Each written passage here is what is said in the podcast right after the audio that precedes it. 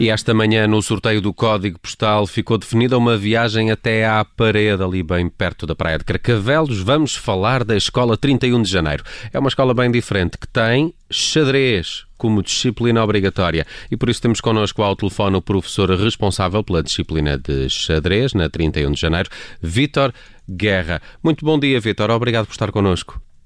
Bom dia, olá, é um prazer. Vitor, não há de facto muitas escolas no país que ensinam xadrez, principalmente a crianças que vão do primeiro ao nono ano. Como é que se, como é que se ensina xadrez a crianças tão, tão, tão jovens? Eles apreendem facilmente as regras, porque quem não conhece xadrez tem sempre a ideia que é uma coisa muito difícil de jogar. Sim, mas uh, ainda há algumas escolas. Há algumas escolas pelo país que têm xadrez como, como disciplina obrigatória.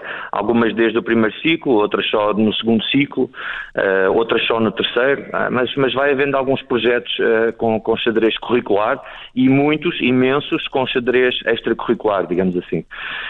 as crianças aprendem muito fácil. Eu imagino que aprendam xadrez tão bem ou tão facilmente como qualquer outra, outra matéria, outro, outro outro desporto ou outro conteúdo, um, ehm, tem, uma, tem uma apetência pelo xadrez bastante grande, gostam de aprender xadrez, porque é um jogo um, e, e, eh, complementando aquilo que me perguntou, o xadrez de facto tem o estigma de ser só para pessoas inteligentes, mas não é verdade. Eh, o xadrez desenvolve alguns, algumas características normalmente associadas à inteligência, eh, mas não é necessário ser muito inteligente para praticar xadrez. Uhum.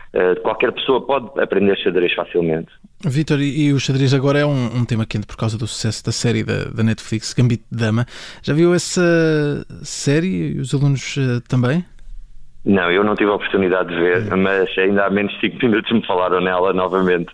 A verdade é que está a ser uma série muito, muito popular, sim, e eh, entre os meus alunos eles abordam-me e falam-me da série, uh, colegas, colegas de profissão, professoras, professores, amigos, muita gente me procura, porque sabe que, eu, que o xadrez é a minha vida, me procura e fala sobre xadrez e diz, Vitor, vai ver, vai ver, a série é de facto fabulosa, e então é muito giro também que alguns dos meus alunos eh, reconhecem, reconhecem coisas que aprendem comigo, reconhecem na série, outras são novas que vêm na série e, e procuram-me para saber mais sobre isso. É de facto uh, um fenómeno que, que, está a dinamizar ainda mais a aprendizagem de xadrez, digamos assim. É, é, é isso mesmo, e, e, a BBC é um fenómeno que não é só português, como é evidente, é global, não é? A BBC tinha há uns dias uma reportagem em que sublinhava o aumento da popularidade do xadrez junto dos mais novos, precisamente a propósito desta, desta série.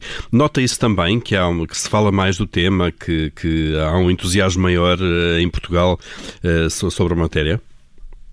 Eh, não, consigo falar assim tão, tão, tão, tão de forma tão global em Portugal. Não, não consigo falar. Mas aí na escola? Na escola, sim, como lhe disse, os meus alunos, eh, até alguns daqueles que não gostam tanto da disciplina eh, de xadrez, até esses, alguns me falam nisso e reconhecem e perguntam professor, o que é um gambito? Eu vi um gambito, vi a abertura siciliana eh, e falam-me falam na série e de facto está, está, aumentou, aumentou a procura sobre o tema, sim. Hum. Este ano é um ano atípico para todo o ensino. No caso do xadrez, há uma grande proximidade física, enfim, estão frente a frente. Um, imagino que todos de máscara, mas uh, foi preciso algum trabalho pedagógico com estes alunos para uh, cumprirem as regras e terem atenção? Esta, esta pandemia, eh, para, para, além da gravidade que tem, para, para os xadrez foi um pesadelo. É? Um, o xadrez já foi catalogado como um desporto relativamente seguro pela DGS.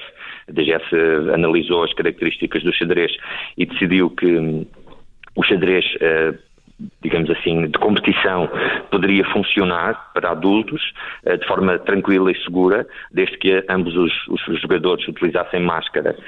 Eh, aqui na escola ou no que concerne aos meus alunos e no desporto escolar tem sido, tem sido muito mal porque as crianças não usam máscara, os pequeninos não usam máscara e tem sido muito difícil. As competições de xadrez pararam, não tem havido competições de xadrez para crianças ou diminuíram muito.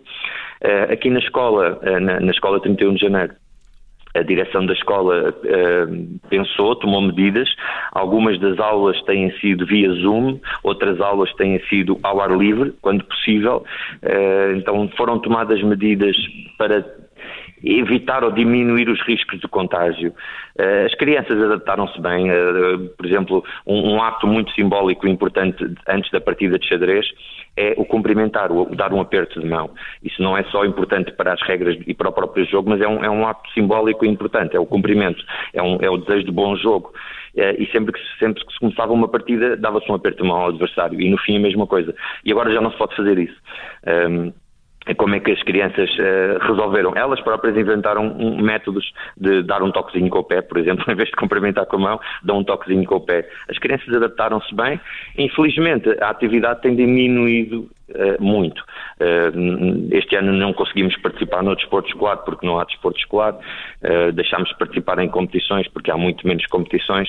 O xadrez tem funcionado numa base, digamos, de serviços mínimos aqui na escola sem competição, ou com o mínimo de competição possível. Substituímos também algumas competições pelo xadrez online. Em vez de fazermos competições ao vivo, substituímos sempre que possível por competições online, nomeadamente quando estivemos confinados em casa durante aquele período no fim do ano letivo anterior. Este ano ainda não foi preciso, mas assim que seja preciso, retomamos essa prática. Mas elas, as crianças, sim, têm-se adaptado muito bem a esta, a esta fase preferindo elas, claro, jogar ao vivo, isso é, sem dúvida. Claro. E, e diga uma coisa, o, o, portanto, os alunos, vocês, os alunos divertem-se mesmo a jogar xadrez, ou vocês têm, têm muita dificuldade em retirá-los de outras atividades mais clássicas, tipo jogar futebol? Ou seja, eles, eles preferem uma abertura fechada ou um cruzamento para golo, por exemplo? São coisas às vezes que competem um bocado. A abertura fechada existe, não existe? Eu fui ver rapidamente à, à Sim, net porque eu, eu sou um nabo no xadrez. Não faz mal. É, é, é, é, um jogo mais fechado é um jogo que, que poucas peças se comem, sabe? À medida que, os, que o jogo começa e se vai desenvolvendo, certo, as peças certo. vão sendo comidas e vai havendo cada vez mais espaço. Então há, há jogadores que gostam de jogar dessa maneira. Normalmente. Ah, tranca.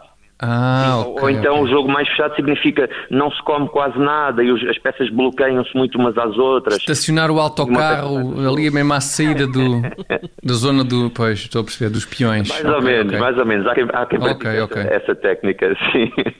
Muito bem. Uh, mas... Eu exaspero o meu adversário demorando 3 horas a fazer cada jogada e acabo por, por vencer sempre por desistência do, do meu adversário. Essa é a minha estratégia. Ó oh, Tiago, isso é porque tu és um especialista. Eu não sou muito em, bom no xadrez. É, tu és o, a tua especialidade é a bisca lambida, não é? Exatamente, sou mais forte, exatamente, exatamente que também está muito limitada nesta, nesta época, como se sabe. Claro. Uh... Permite-me permite dizer algo diz, sobre, diz. sobre, isso. É, é, esse é um outro estigma que também existe, que na minha opinião é falso. Porquê? Essa das três horas, ok, preciso muita hum. paciência para jogar xadrez, dê-me só 30 segundos. Claro. A verdade é que quando fazemos algo que gostamos, o tempo passa a correr. E os xadrezistas, claro. que às vezes jogam jogos de 4 horas, por exemplo, ou 3 horas e qualquer coisa, eles não sentem o tempo passar. Então, na verdade, uh, não é preciso tanta paciência assim, porque quando fazemos algo aborrecido, não, parece que nunca claro, mais acaba claro. a tarefa. Mas quando estamos a gostar do que estamos a fazer, o tempo passa num instante. Claro. Então não há, essa, não há essa necessidade de muita paciência ou de, de, de enfrentar algo super aborrecido. Hum. É, Vitor, eu sei é do que é que fala. Eu sei do que é que fala porque estou aqui desde as 7 da manhã até às 11 e é uma diversão. E também não dás pelo tempo a passar. Não, uh, passa rápido. Quando pumba, já estamos nas 11. Uh, Vitor Guerra é professor de xadrez na escola 31 de janeiro na parede. Foi nosso convidado hoje no Código Postal eh, para nos eh, ajudar a olhar esta disciplina obrigatória nesta escola, o xadrez também na vida destas eh, crianças. Foi mais um Código Postal nas manhãs 360. Amanhã fazemos nova viagem pelo país, mais ou menos por esta hora. Vitor, obrigado e boas aulas. Obrigado, um abraço.